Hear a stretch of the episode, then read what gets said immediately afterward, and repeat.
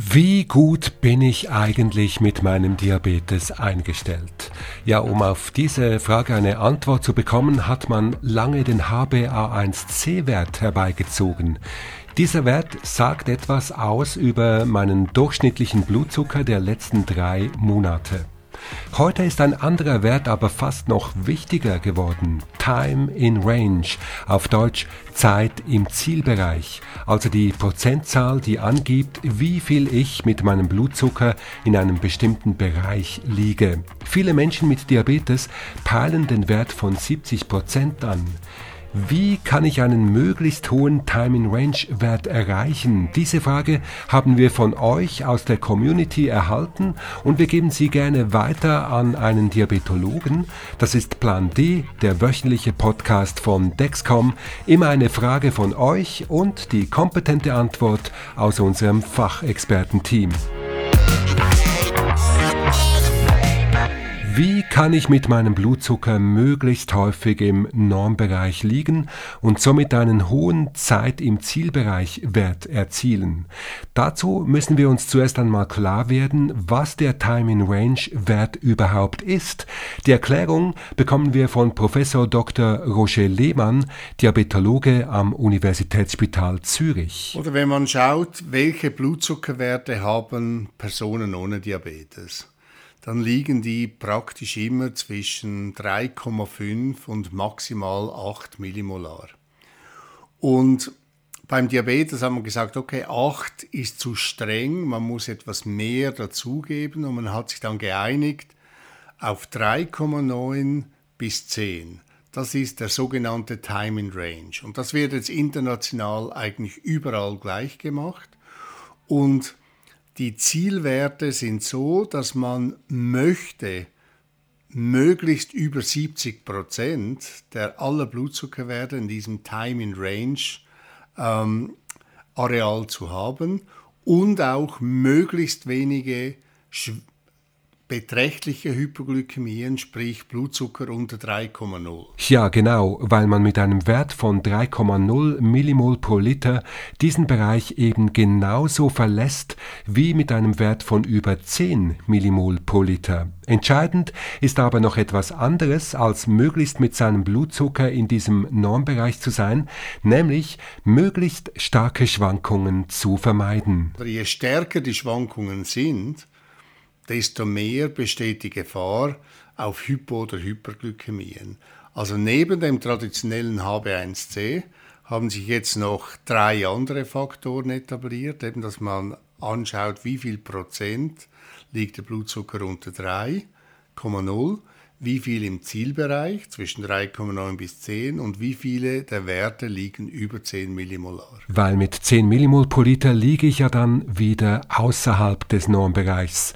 Jetzt fragen sich aber viele Menschen mit Diabetes, und das war ja auch die ursprüngliche Frage dieses Podcasts, wie schaffe ich es denn, möglichst im Zielbereich zu liegen und einen möglichst hohen Time-in-Range-Wert zu erzielen? Also eben, das gibt verschiedene Faktoren, oder? Ähm, was erhöht den Blutzucker? Das ist die Kohlenhydrateinnahme. Viele meiner Patienten reduzieren die Kohlenhydrate ein bisschen, sodass wenn man Kohlenhydrate schätzt, es keine großen Abweichungen vom aktuellen Wert gibt. Oder ich würde jetzt sagen, wenn jemand, sagen wir, 40 oder 50 Gramm Kohlenhydrate einnimmt, ist die Schätzung viel einfacher, als wenn er 80 oder 100 Gramm Kohlenhydrate einnimmt, weil es ist dann schwierig, diese Menge genau abzuschätzen. Das ist ein Faktor. Und der andere Faktor, wie häufig betrachtet man seinen Blutzucker? Und reagiert dann unter Umständen, eben indem man Korrektur Insulin gibt oder zusätzlich Kohlenhydrate einnimmt.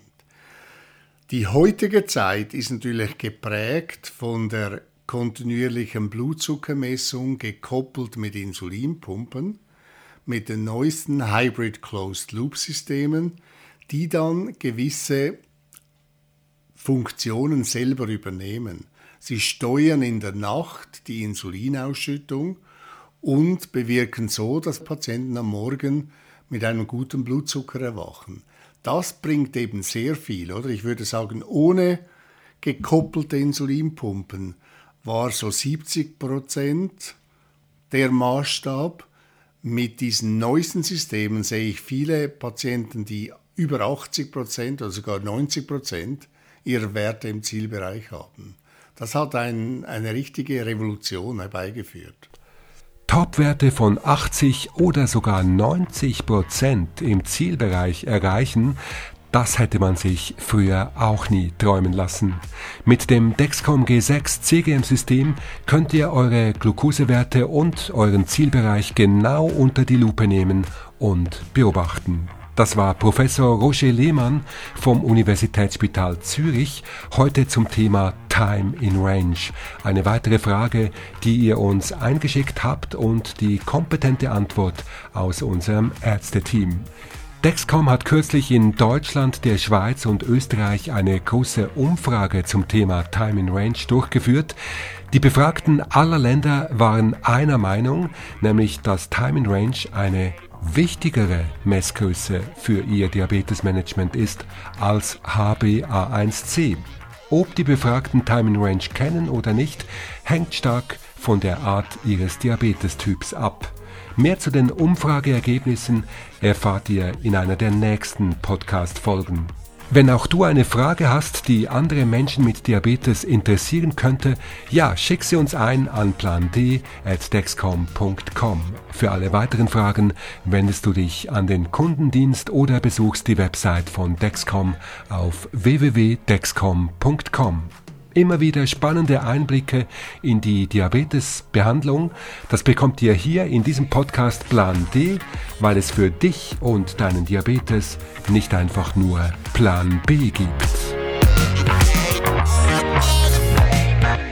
Dieser Podcast ist keine medizinische Empfehlung. Menschen mit Diabetes sollten ihr Diabetesmanagement immer mit ihrer Ärztin oder ihrem Arzt besprechen.